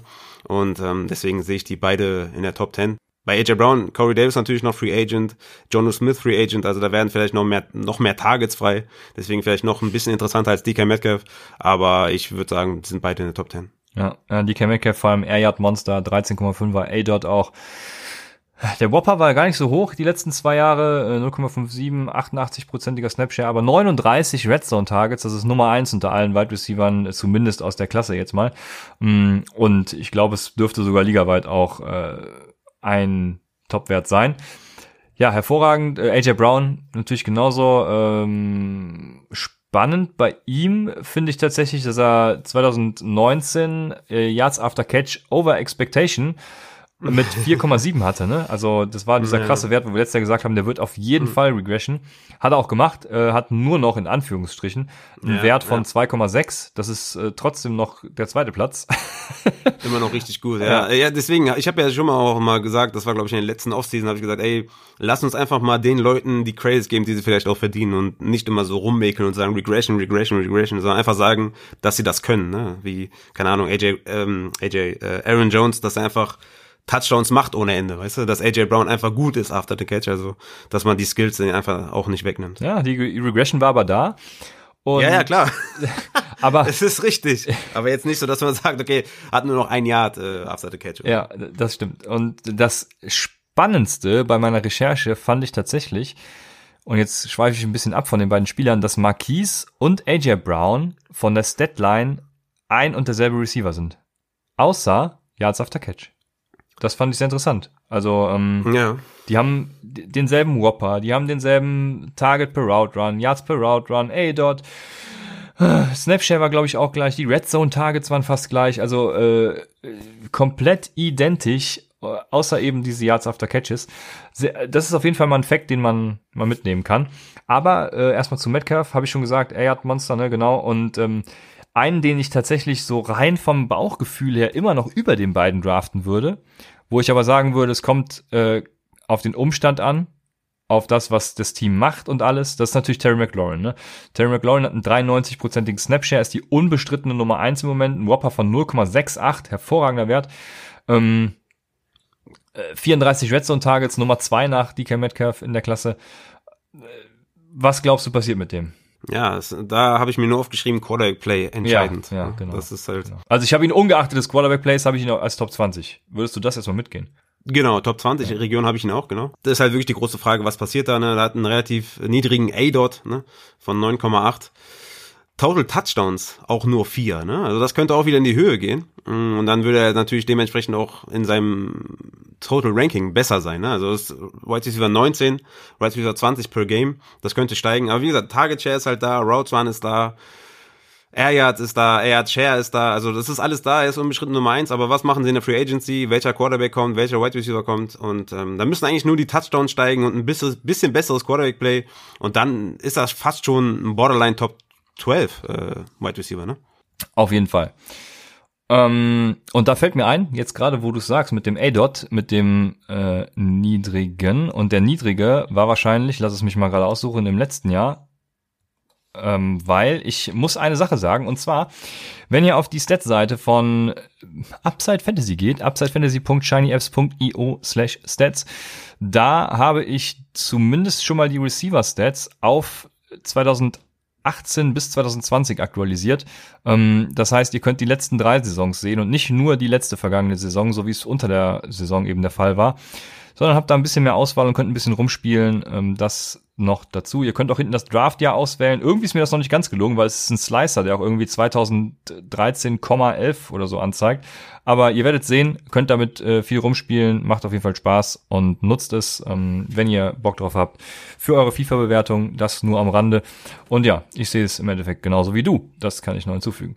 So, und das war's auch schon mit meinen Top 20 Running Backs. Ähm, du hast. Wide Receiver, echt? Äh, ich, Wide Receiver, ich, für mich ist äh, Deontay. Das, ich, ich habe hab ihn gerade, ich wollte gerade sagen, du hast wahrscheinlich noch Deontay drin. Ja, ich habe Deontay, also stand jetzt über äh, Terry McLaurin. Okay, krass, ja. Alles klar. Mit James Winston als Quarterback pro projected. Ja, dann äh, Top 3. Ja, dann, dann ist Aber- er für mich auch in den Top 20, ja. Ist, ist Mick Big Ben äh, projected und da haben wir ja schon gesehen, was er macht. Ähm, Wide Receiver 18, Wide Receiver 19 per Game. Ich denke, die, die Opportunity wird einfach steigen, ne? weil Juju wird weggehen wahrscheinlich, der hat 120 Targets. Ich habe ja schon in der, in der äh, Buy Low Ja. äh, Folge gesagt, hat er eh ohnehin schon die sechs meisten Targets von seinen Wide Receivers. Also es wird alles, wird alles, glaube ich, noch mehr, noch besser sein, noch mehr. Ja, ich, ich denke einfach, dass Deontay Johnson da seine, seine Dropzahlen auch runterstufen wird und ja, wie gesagt, es, wir gehen jetzt hier von äh, 30-Year Wide Receivers aus und die brauchen halt manchmal ein bisschen Zeit und ich denke, der wird jetzt nochmal einen riesen Step machen und selbst wenn es Big Ben ist, wo soll Big Ben hinschmeißen, außer zu Deontay und äh, ja, deswegen sehe ich den vor Terry McLaurin. Ja, ich habe bei ihm vor allem keinen Breakout. Wir waren ursprünglich immer bei Breakouts und äh, deswegen habe ich ihn zum Beispiel auch hier rausgenommen, weil ich habe mir nämlich auch geschrieben, kein Breakout. Weil ich glaube, das, wo er quasi jetzt war, das ist eine gute Range und da wird er eben quasi auch bleiben. So, wen habe ich denn als nächstes? Ich habe nämlich, wie gesagt, keinen. Hast du noch wen in den Top 20? Das, äh, Deontay Johnson war Das der. War der okay, genau. Ja. Dann habe ich so Midround, aber kein Breakout auch wieder. Ich habe es eben gesagt, es ist derselbe Spieler wie AJ Brown. Äh, Marquise Brown. Hm.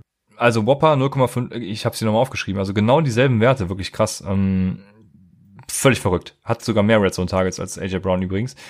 Aber für mich ist er trotzdem so ein Midround-Pick und, und auch kein erwarteter Breakout, weil erstmal sollten, ich weiß nicht, ob sie es tun werden, aber sollten die Ravens auf Wide Receiver was tun.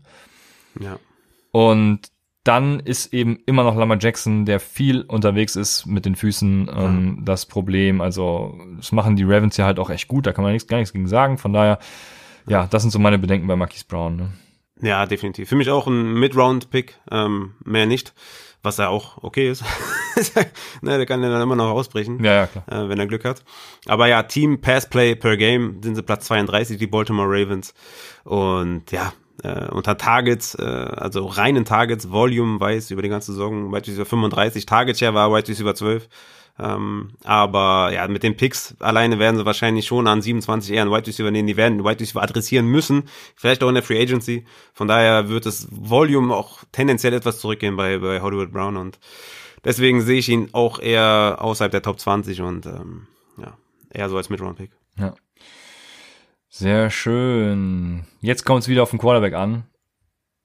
Preston Williams. Was sagst du Preston Williams? Wo hast du den? Ja, den habe ich auch eher so als Sleeper, muss ich sagen. Der war ja letztes Jahr schon Sleeper. War natürlich viel verletzt, ne? ähm, das hat ihm natürlich äh, das Genick gebrochen. Aber da würde ich einfach so rangehen wie letztes Jahr auch, ähm, dass Devonta Parker halt über ihm ist. Ne? Hat man, Devonta Parker hat, glaube ich, auch sein Standing auch äh, dementsprechend äh, gefestigt. Das ist halt für mich immer noch ein Sleeper und wird wahrscheinlich auch außerhalb der Top 10 Runden gehen, Preston Williams. Und da werde ich ihn wahrscheinlich dann auch picken. Ähm, und da ist natürlich die Quarterback-Situation sehr entscheidend. Und auch da, Free Agency, ne, Chris Godwin kann man vielleicht äh, so als heißen Kandidaten sehen. Äh, wenn Deshaun Watson wirklich kommt und sie holen Godwin, dann äh, ist Preston Williams natürlich ein bisschen, äh, Ja, wird natürlich leiden, ne? Deswegen, das äh, wird sehr entscheidend sein. ja, also hört auf jeden Fall unsere Free Agency Folgen und alles, da werdet ihr bestens informiert und über genau solche ja, Eventualitäten aufgeklärt. Ich habe übrigens noch einen äh, Top 20 Wide Receiver, habe ich gerade gesehen beim Runterscrollen, habe ich anscheinend nicht hochgeschoben und das ist Debo Samuel. Also äh, Mhm. Den, den würde ich schon da irgendwie mit reinnehmen, wenn er fit bleibt. Ne? 2020 Nummer 1 Yards Ja. after Catch äh, after, äh, above Expectation mit plus 4,4, also ähnlich wie AJ Brown letztes Jahr. 2019 war er auch knapp über 1, also auch ein guter Wert. 73% Snapshare, wenn er gespielt hat, 22 Red Zone Targets. Ähm, das Spannende ist ein 5,5er A-Dot, also wird sehr viel auch bei Endarounds und was weiß ich nicht alles eingesetzt. Äh, gut, Endarounds sind keine Mhm. Pässe. Ähm, ah, ja, ihr wisst, was ich meine. Also ähm, er wird sehr kurz eingesetzt und ein spannender Receiver-Typ auf jeden Fall. da stellt sich mir natürlich die Frage, würdest du eher Debo Samuel oder eher Brandon Ayuk draften? Ja, ich bin total überrascht. Also ich habe gedacht, du hast Ayuk ähm, in den Top 20. Ja, du kannst ja nicht beide äh, beide das- von den 49ers. Sag das mal nicht. Ja, also ich habe keine Rankings Ja? gemacht. Ich habe das jetzt äh, ein bisschen tatsächlich nach äh, Okay. Gusto gemacht. Ne? Hast du schon Rankings? Du hast doch keine Redraft Nee, noch nicht Rankings. ganz. Ja, okay, Nee, oh, jetzt hättest du mir aber hier, Aber- jetzt hättest du mir Druck gemacht. Ja, ich habe mir so ein paar aufgeschrieben auf jeden Fall, aber äh, Redraft bringt ja jetzt äh, quasi nichts. Ich bin bei meinen Dynasty Rankings gerade dran.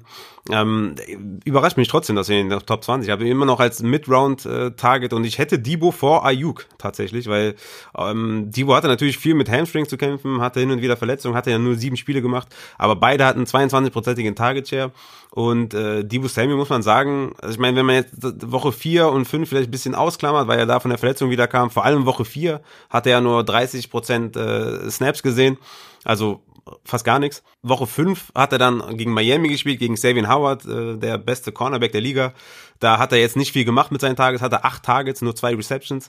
Und dann Woche 6, 7, 12 und 13, wo er dann quasi topfit war, auch jeweils einen 80-prozentigen Snapshare gesehen hat, hat er halt auch sehr viel gemacht mit seinen Targets. Ne? Hatte 18 Fantasy-Punkte, 12 Fantasy-Punkte, 24 Fantasy-Punkte, 13 Fantasy-Punkte in dieser Spanne und hat auch immer die Top-Cornerbacks gesehen, ne? Jalen Ramsey, Stephon Gilmore und hat damit trotzdem immer noch viel gemacht. Ne? Also Primary äh, Cornerbacks natürlich, die haben ja nicht das ganze Spiel über gecovert. Also von daher hätte ich Debo über Ayuk und habe ja auf jeden Fall in vielen Rankings gesehen, dass Ayuk über Debo ist und das äh, gehe ich noch nicht mit. Ja, ich bin gespannt. Also äh, freue mich da auf jeden Fall, was auf Quarterback passiert. Ich glaube nicht, dass sie mit Garoppolo weitermachen. Also irgendwas werden sie tun und, und ich bin gespannt, was sie tun werden. Und eventuell habe ich dann sogar beide in den Top 20. Das bleibt natürlich abzuwarten. Also das wäre das wäre crazy. das wäre super geil.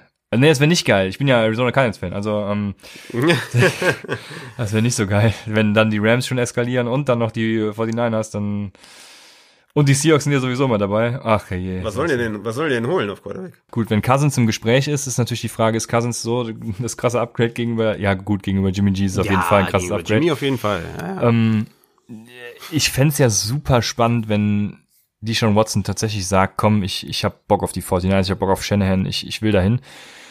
Boah, das wäre krass, ne? Das ist natürlich dann eine harte, harte Division. ey. Dann, dann gehe ich mich als Cardinal auf jeden Fall begraben, ja. Dann bin ich nur noch Char Fulltime Charger, ja. aber, aber das wäre schon geil.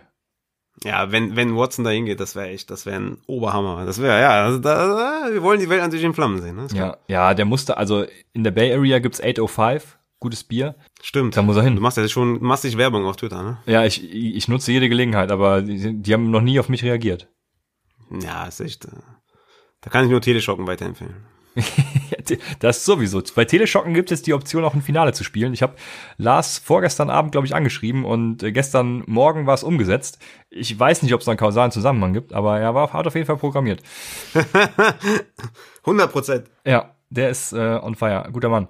Dann ähm, www.tele-schocken.de ähm, auf Instagram auch aktiv, dies, das. Also am 13.02. gibt's übrigens das äh, Faste der Frühschocken. Ursprünglich immer mein Adventsschocken. Ich habe richtig Bock. Ne, Das ist eine Veranstaltung, die ist normalerweise live vor Ort und da wird geschockt ohne Ende. Ja, diesmal kann jeder mitmachen, weil es ist ja über Zoom. Also mal, lass uns die 100 voll machen, das läuft. Und dementsprechend äh, kurzes äh, Off am Rande. Was hast du noch für weiteres, über die du sprechen willst? Ich habe halt jetzt nur noch Late Round Ja, Kandidaten. so, so geht's ne? mir auch, ja, genau. Also danach habe ich noch Sleeper. Mm, Also außer Paris Campbell natürlich. Paris Campbell ist natürlich äh, geiler Typ. Aber war verletzt, ne? Der zählt ja nicht. Der ist ja quasi First Year. Definitiv, ja. Der, genau. Ja. Richtig. Ähm, also ich, ich hätte da jetzt äh, ja Darius Slayton äh, zu, zum einen, wo man natürlich sagen muss, also Snapshare ist das einzige, was Darius Slayton gezeigt hat. 91,5 Prozent, der zwölf beste Wert unter allen Wide Receivers. Das, das kann er, das hat er drauf. Aber der Rest ist halt scheiße. Ne? Also Quarterback Play, Daniel Jones, äh, die, die Pace von den Giants, also Team Pass Play per Game, äh, sind die Giants auf 24. Der hatte nur 97 Targets, Wide Receiver 37, Catchable, Target Rate 67 Prozent, das ist der 98. Äh, Wert unter allen Wide Receivers. Dann haben die Giants natürlich noch ähm, ja die Free Agency und Picks und da wird äh, oft an 11 ein Wide Receiver ähm, zu den Giants projected. Also da wird wahrscheinlich was passieren und deswegen wird es halt, denke ich mal, e- eher schwer für Darius Slayton, dass er da irgendwie einen Outbreak feiern kann und ähm, ja. Ja, du hast alles gesagt. Also hervorragend wiedergegeben. Hat 24 Red Zone Tage zwar damit vielleicht ein bisschen Opportunity, bringt er damit Ist ein Deep Threat, keine Ahnung, ich weiß es nicht so richtig. Ähm, kommt halt, mit Daniel Jones kannst du halt auch, weiß ich nicht, ob ich da halt Bock habe, irgendwie dann den zweiten Wide Receiver vielleicht zu draften oder so. Spannend. Ähm, bisher würde ich ihn nicht als Breakout-Kandidat sehen und ähm, auch eine spannende Sache. Also ich habe jetzt auch noch so ein paar Namen, ne? Sind so zum Beispiel Jacoby Myers, Travis Fulgham, die sind so alle in dieser Range, wo ich mir denke, bei denen kann was passieren, aber ich glaube nicht so richtig dran. Also mhm. ich kann das nicht so wirklich in Worte fassen, wie es mir dabei geht. Aber Jacoby Myers zum Beispiel hat ja einen guten Snapshare gehabt, ähm, einen soliden Whopper, sage ich mal, gute Yards per Route Run. Jetzt mit Cam Newton muss man ja leider sagen, schlechten Quarterback äh, dieses Jahr gehabt. Ähm, Travis Fulgham genauso, hat mit Carson Wentz tatsächlich dann die letzten Spiele gut performt, mit Jalen Hurts nicht mehr so. Ähm, Wäre das vielleicht einer, weil JJ Asiga Whiteside, den es ja auch in dieser Klasse gibt, der ist es auf definitiv nicht. Ähm, aber ich würde jetzt nicht aktiv irgendwie versuchen, diese Leute zu kriegen, das ist mein Problem, ne? Doch, Paris Campbell auf jeden Fall. Ja, ja, ja, den habe ich ja eben, ja, ja, klar, den habe ich ja eben genannt, der geht auch bei mir höher. Also, ähm, ja, aber ja. den habe ich mal ausgelassen, weil mit diesen ganzen Verletzungen und so. Deswegen, also es wäre auf jeden Fall mal mindestens ein Mid-Round-Target, was ich hätte, klar. Ja. Aber. Also für Paris Campbell werde ich wahrscheinlich auch reachen in, in, in den äh, ja, 21er auch, ja, Redraft. Ja, ja, Da, da gehe ich schon stark von aus. Ja, sonst, was du gesagt hast, ja klar, gehe ich eigentlich mit. Also vielleicht könnte man noch Nicole Hartman nennen, ne? der vielleicht noch ein, eine ja, Chance genau. hat, weil Sammy Watkins klar. und DeMarcus Robinson Free Agents werden. Der ist halt ein Playmaker, keine Frage. Ne? Also die, die Zahlen brauchen wir nicht vorlesen, weil da ist er überall, also ne, kann man nicht ernst nehmen. Also Snapshare, Wide Receiver 128, äh, Roads Run, Wide Receiver 73, äh, Targets, Wide Receiver 68, Target Share 101, also ne, hat halt kein Volume gesehen. Aber das wird halt kommen, wenn Watkins und DeMarcus Robinson ja. wechseln. Deswegen, Michael Hartman für mich jemand, äh, den man schon da in der Kategorie sehen kann. Ja, in Dynasty auf jeden Fall mein Buy-Low-Kandidat, also den würde ich da auf jeden Fall aufnehmen. Redraft äh, bin ich immer so ein bisschen vorsichtig, was Kansas City Wide Receiver angeht. Da würde ich mich vielleicht auf andere konzentrieren. Ja, das ist auch wieder ein gutes Beispiel dafür, dass man die beiden Formate durchaus trennen kann. Es gibt noch einen spannenden First Rounder, ein Kiel Harry. Ein Kiel Harry, ja. Was sagst du zu dem? Oh, da bin ich raus. Also, ähm, also Kiel Harry habe ich noch als, als Sleeper Breakout so ein bisschen. Ja, ja, ist, ja, ist nett, glaube ich, von dir gemeint. Ähm, obwohl verkauft hast du den schon in unserer Dynasty, ne? von daher hätte es gar nicht nötig gehabt. Ich, ich habe Jamal Williams ja, für einen Kill Harry angeboten. Ich wollte ihn wieder haben. Ah, du wolltest wieder haben. Ja. Okay, Jamal, Jamal Williams, Williams ja, ja. Das, ist auch, das ist auch nett. Ja, ja, das, ja. Äh, wenn Aaron Jones äh, weggeht und Jamal Williams der Running Back 1 ist, dann ist es ein hervorragender Deal für denjenigen, oder nicht? Okay, ja. Wenn Jamal Williams in seinem Leben nochmal ein Leadback wird, dann äh, ruf mich an. Also in Kiel Harry ist natürlich auch bei, bei den Patriots natürlich Quarterback Play äh, ja, was, was passiert da? Ja? Also holen sie nochmal Cam Newton zurück. Wenn ja, wird, ist das natürlich nicht gut für den Kiel Harry. Team Pass Play per Game ähm, sind die auf 31. Ja, und er hat halt eine komplett verkackte Saison gespielt. Ne? Also er hatte zwölf Spiele und in den zwölf Spielen war Edelman größtenteils raus und war einfach nur Demir Bird und Jacoby Myers da die Top Wide Receiver und Yards per Route Run war er Wide Receiver 99 mit 1,03. Er ist halt dieser Contested Catch Guy, ne? Da ist er auch gut gewesen, Wide Receiver 7, aber nur 14 Targets, deswegen kann man die die Stat nicht so ganz werten. Also vielleicht die Red Zone Targets machen ein bisschen Hoffnung, wenn da ein vernünftiger Quarterback kommt, aber ich denke, dass die dass die also die Patriots müssen halt Wide Receiver adressieren, weil das ist, da haben sie ja nur Code, ne? Und Harry hat bis jetzt nicht das gebracht, was man vielleicht von einem First Rounder erwarten könnte, aber ja. Was sind deine Argumente für ihn? Ich habe keine. Also. ähm, ich glaube, äh, ein Patriots-Trikot würde Ryan Fitzpatrick ganz gut stehen. Das wäre so noch die Krönung. Super Bowl, äh, MVP, Ryan Fitzpatrick bei den Patriots. Ähm, ich habe tatsächlich keine objektiven Gründe für einen Kiel Harry. Ich glaube einfach, äh, Kiel Harry ist ein guter Receiver gewesen, ist ein gut, weiterhin ein guter Receiver, Contested Catch Guy, du hast es gesagt, da ist er gut, da hat man es auch gesehen, dass er es kann. Äh, bin ja neuerdings Tape Guy, wie ihr wisst. Also, ähm, äh, er kann es. Targets per Route war 0,2, jetzt auch nicht der allerbeste Wert. Whopper 0,33, komplett grottig. Ähm, hat einen 8er A-Dot gehabt. Ich glaube, der muss tiefer gehen. Keine Ahnung, was das was sie da bezwecken wollen. Also ich glaube vor allem vielleicht auch an Bill Belichick ein bisschen, wobei man ja gesehen hat, ne, Bill Belichick ist Code. Äh, er hat's, er war es nicht, der die New England Patriots so groß gemacht hat. Ja. Ja, also gut, so so so will ich jetzt auch nicht sagen. Ne? Also ihr wisst, Schwierig, also schwierige ja, Aussage. Ja, ja, ihr, also Tom Brady war auf jeden Fall der Haupt, äh, das das Hauptargument. Und ich glaube noch an Killary. Das ist mein Ding. Okay. Ja, ich glaube auch noch an JJ Arcega Whiteside, weil einfach äh, Contested Catch Wide Receiver ist und da hat er in acht Spielen acht Targets. Ja, das, äh, gut. Das finde ich auf jeden Fall sehr gut, auf jeden Fall. ja, das, da bin ich raus, ja. Ja. nee, ich hätte auch wahrscheinlich einen Kiel Harry lieber als Arcega Whiteside, aber das sind, sind sie für mich in einer Range, glaube ich. Ja, hättest du auch, äh, hätt, wen hättest du lieber? Andy Isabella oder Kiel Harry? Boah. Ich hab's in Großbuchstaben hier stehen. Äh, Caps Lock. K-O-T. Ja, ich weiß, aber ich glaube, Isabella hat mehr, Ach, hey. weißt du? Raphael. Also, ich glaube, der würde, der hat, der hat so Wochen drin, wo er wahrscheinlich so ein White Receiver 1 werden kann, weißt du? Und bei Kiel Harry glaube ich das nicht. Also Fantasy-wise, ne? Also brauchst du ja nur, ich weiß ich nicht. Ich kann mir vorstellen, dass Isabella, also ich glaube jetzt nicht mehr, also ich glaube, die haben jetzt gesehen, dass er wirklich nichts kann und werden sich, werden da sich auf White Receiver fokussieren. Aber einfach so von der Big Play Ability hätte ich halt eher Isabella.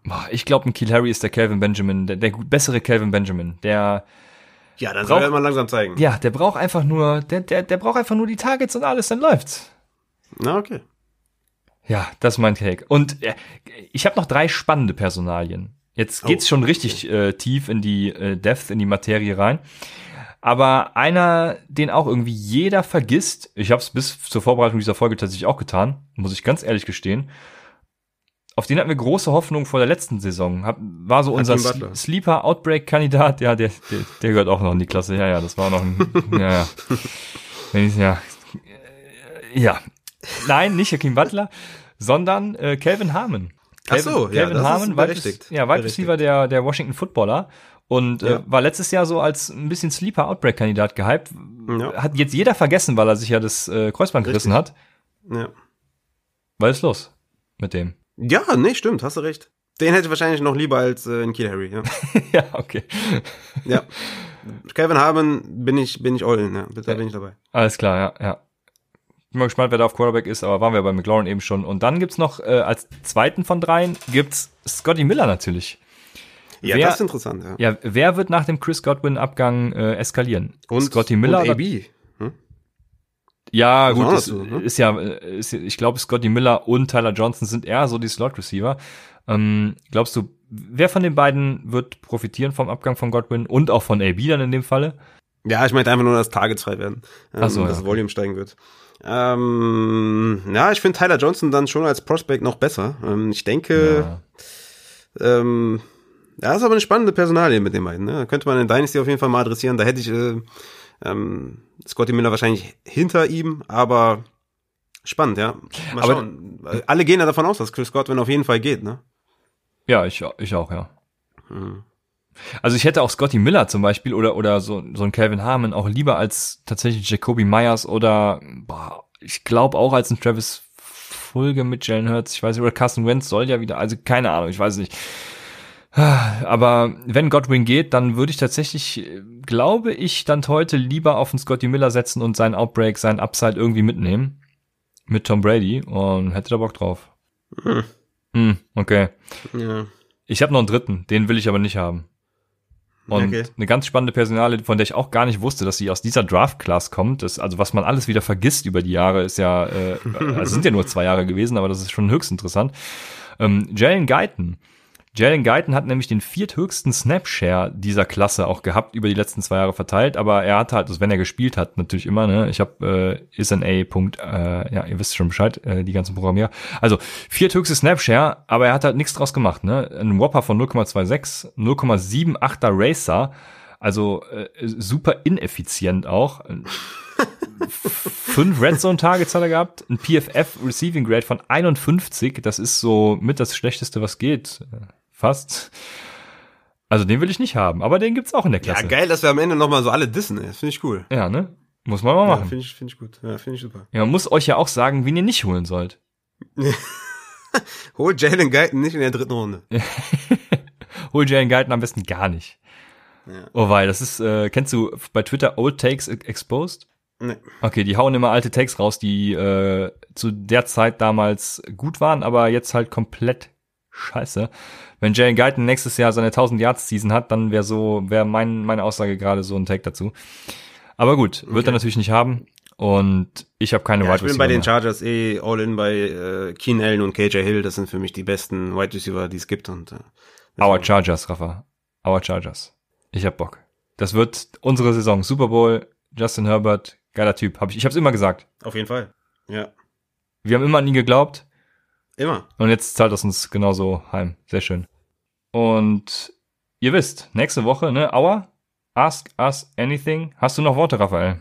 Nice. Äh, sonst, letzte Wort, ey, Maybach auf jeden Fall. Wir werden das, glaube ich, auf den sozialen äh, Netzwerken, wie man so schön sagt, glaube ich, nochmal so offiziell ankündigen, dass dann Maybachs kommen können. Macht wahrscheinlich am meisten Sinn.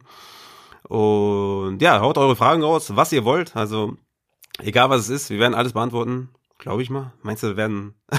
ich Ja, sage alles, werden alles. beantworten. Ask Us Aber ihr könnt, ihr könnt äh, quer, querbeet, genau, dieses äh, Auer äh, von, von. Ich kenne Auer, Auer nur von, von so einem Lied. Da war ich, weiß ich nicht, war ich glaube ich äh, so zehn oder so von so einem Hip-Hop-Lied.